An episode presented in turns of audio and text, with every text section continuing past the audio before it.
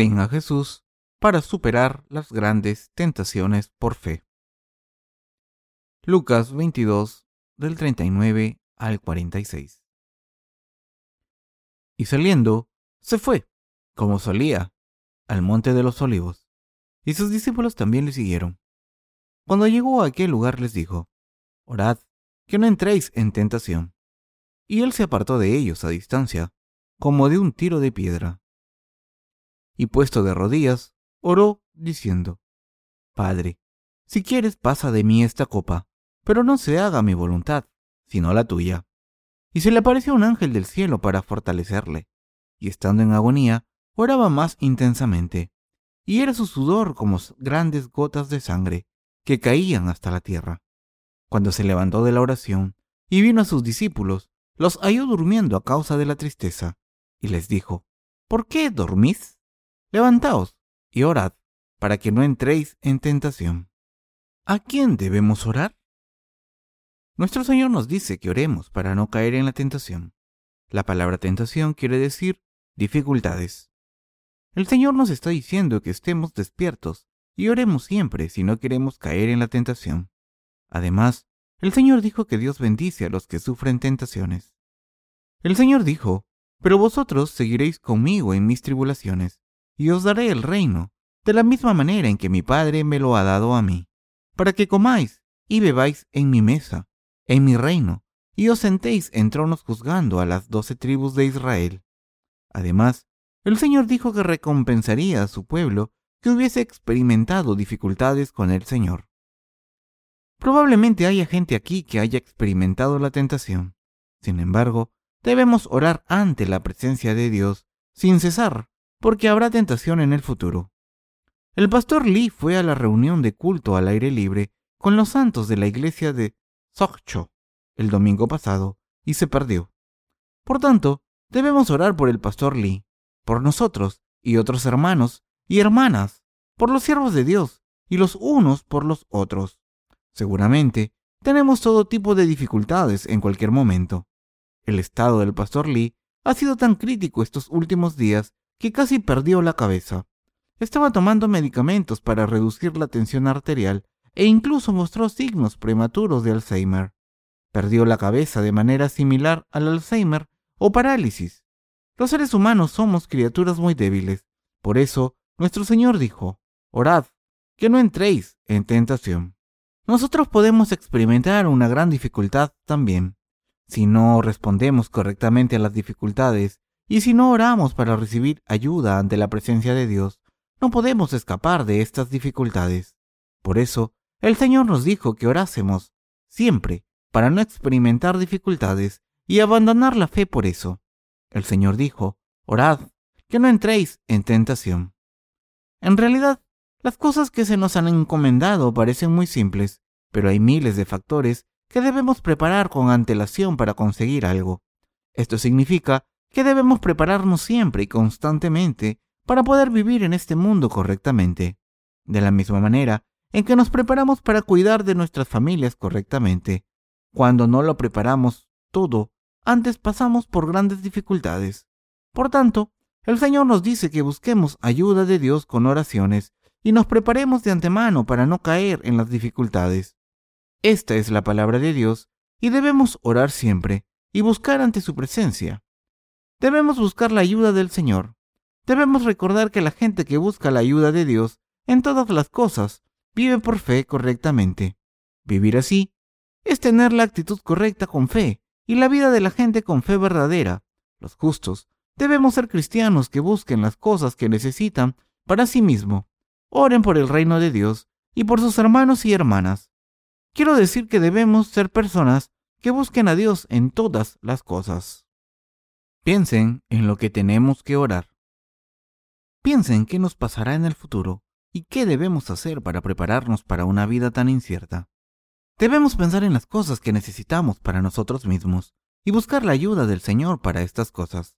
El Señor nos ayuda cuando buscamos su ayuda y podemos recibir la ayuda del Señor y vivir en el mundo correctamente. No sabemos cuándo vendrán las dificultades y con qué cosas nos encontraremos. Por ejemplo, los que conducimos debemos orar siempre para prevenir accidentes que pueden ocurrir de repente. Los accidentes de coche pueden ocurrir aunque seamos buenos conductores. Nos puede pasar cosas terribles si no oramos. Podemos estar protegidos por el Señor solo si buscamos al Señor siempre en todo. Nuestros hermanos y hermanas que tienen trabajos también sufren bastante. Entonces, necesitan orar por estas cosas difíciles ante el Señor y buscar su ayuda. Quiero decir que debemos convertirnos en personas que oran a Dios para resolver estas dificultades y orar por su gracia. Debemos orar lo siguiente siempre. Debemos orar, ya estemos en el ministerio o haciendo negocios, y debemos buscar su ayuda del Señor en todos los aspectos de nuestras vidas.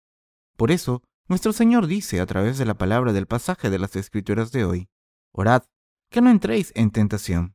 Es decir, el Señor nos está diciendo que busquemos ayuda del Señor y vivamos con su gracia.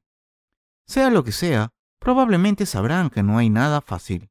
Por muy simple que parezca una tarea, debemos prepararnos para ella y debemos buscar ayuda de Dios para hacer esta obra. Solo podemos hacerlo así. Debemos ser personas que se examinan y ven lo que se necesita en la iglesia de Dios y buscan la ayuda del Señor. En primer lugar, debemos orar por nosotros mismos. Entonces, debemos orar por la gente más cercana a nosotros. Debemos orar por nuestros ministerios en el extranjero. Es imposible hacer cualquier obra por nuestras propias fuerzas solamente, sin buscar la ayuda de Dios por el bien de nuestros hermanos y hermanas y los siervos de Dios. Somos personas que siempre pueden buscar ayuda del Señor y seguir paso a paso en el Señor por fe.